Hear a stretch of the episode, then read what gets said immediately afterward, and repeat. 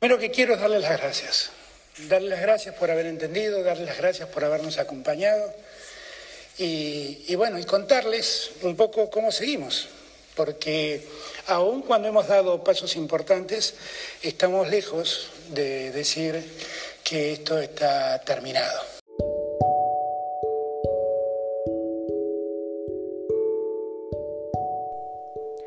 Así era como Alberto Fernández, presidente de Argentina, informaba al sábado 25 la extensión del aislamiento social preventivo obligatorio en todo el territorio de la Argentina, a consecuencia de la pandemia COVID-19. Seguimos en medio de una pandemia que está asolando el mundo y que gracias a Dios en la Argentina no ha tenido la, capacidad de daño que ha expresado en otro lugar del mundo. Pero eso ha ocurrido por lo que los argentinos y las argentinas hemos hecho.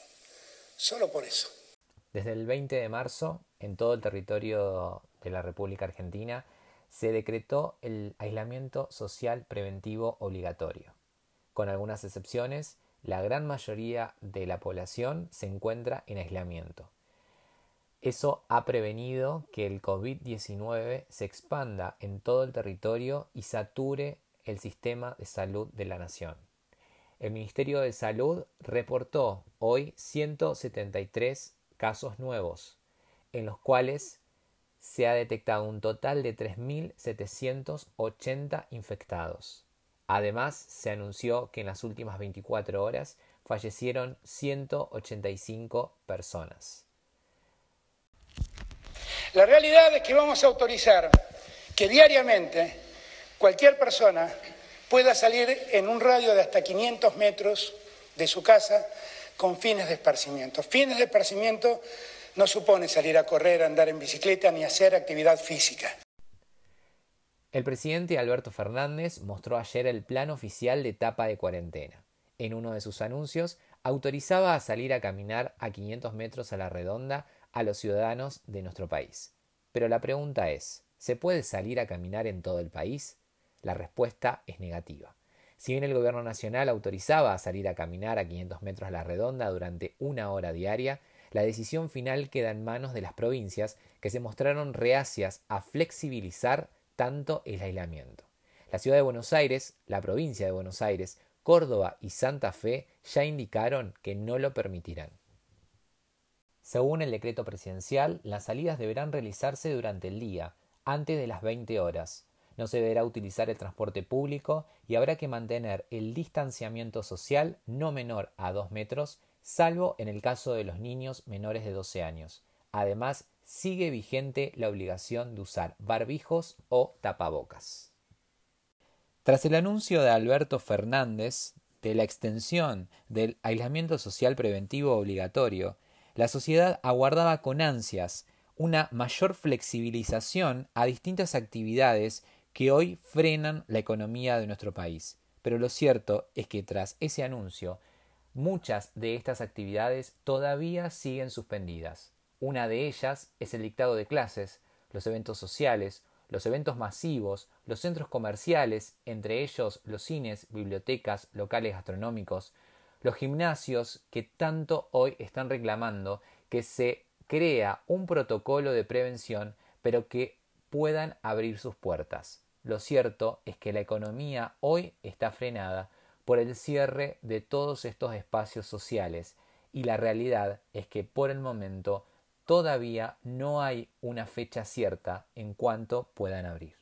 Estamos en una zona que es el sur de la ciudad autónoma de Buenos Aires, donde se congregan varios bancos públicos con una postal completamente distinta. Largas filas de beneficiarios de planes sociales, jubilados, pensionados, algunos que cobran seguros de desempleos, porque los bancos han abierto sus puertas solamente para poder atender a este tipo de servicios específicos. El pasado 3 de abril se registraron largas colas en los bancos, principalmente en la ciudad de Buenos Aires lo que trajo un malestar para la sociedad, porque se trataba principalmente de nuestros jubilados. Atento a lo ocurrido, el Banco Central de la República Argentina diagramó un esquema de atención con turnos previos. Esta semana no será la excepción. Para acceder a las sucursales, los clientes deberán sacar un turno de manera previa por los canales que el banco ponga a disposición, sitio web o manera telefónica, y ese comprobante servirá como permiso de circulación y se solicitará para ingresar al banco. Por su parte, los jubilados y pensionados no necesitarán turno, pero tienen que consultar en ANSES su fecha de atención correspondiente antes de acercarse a una sucursal bancaria. Yo le doy las gracias. Sigamos juntos, trabajando unidos. Así vamos a poder salir mucho más rápido y con mucho menos dolor de este tiempo doloroso que nos ha tocado vivir.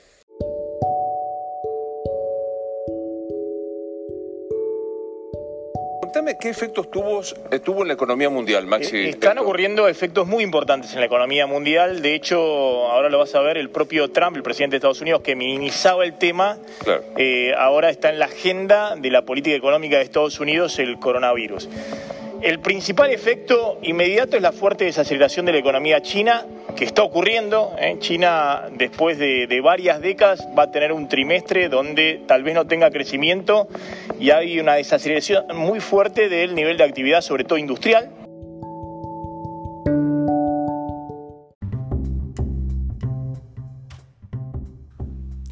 Se advierten que la economía afectó a 300.000 empleos en la Argentina Así lo destaca el informe del Centro de Economía Política Argentina. Entre el 15 de marzo y el 15 de abril, los despidos, las suspensiones y las bajas salariales perjudicaron a más de 300.000 trabajadores. No obstante, la decisión del gobierno para proteger los puestos de trabajo, asistir a la producción y aplicar un ingreso de emergencia para el personal informal en el contexto del COVID-19. Negocio de venta de computación que está en el interior este del país, en una provincia, y está trabajando a puertas cerradas. ¿Por qué? Porque, a ver, necesita pagar sueldo, tiene un empleo, necesita pagar sueldo y la gente hoy necesita a su vez que le arreglen la computadora, porque si se tiene que quedar en su casa, no le anda la computadora, es estratégico. Entonces, ¿qué es lo que hace? Y está atendiendo a puertas cerradas. Otro caso de una librería eh, acá en Capital Federal también está atendiendo a puertas cerradas cuando quiso ir al banco para que le den el plan de pymes, ¿no? Este, para poder pagar a los empleados el crédito. con el crédito del 24% y le dijeron, no, como vos sos autónomo, el, no incluye esto para autónomo. Sin dudas, la pandemia del COVID-19 ha afectado a la economía del mundo.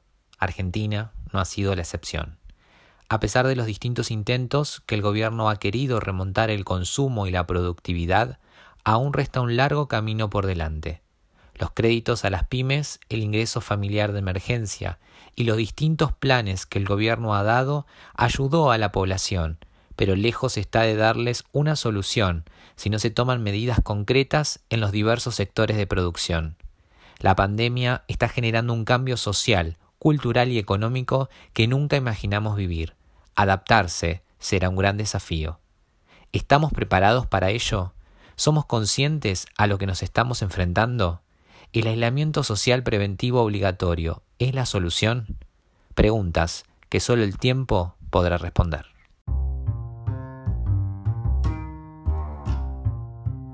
Esto ha sido todo por hoy. Mi nombre es Agustín Correa y los espero en una nueva edición de Café Canela. Muchas gracias.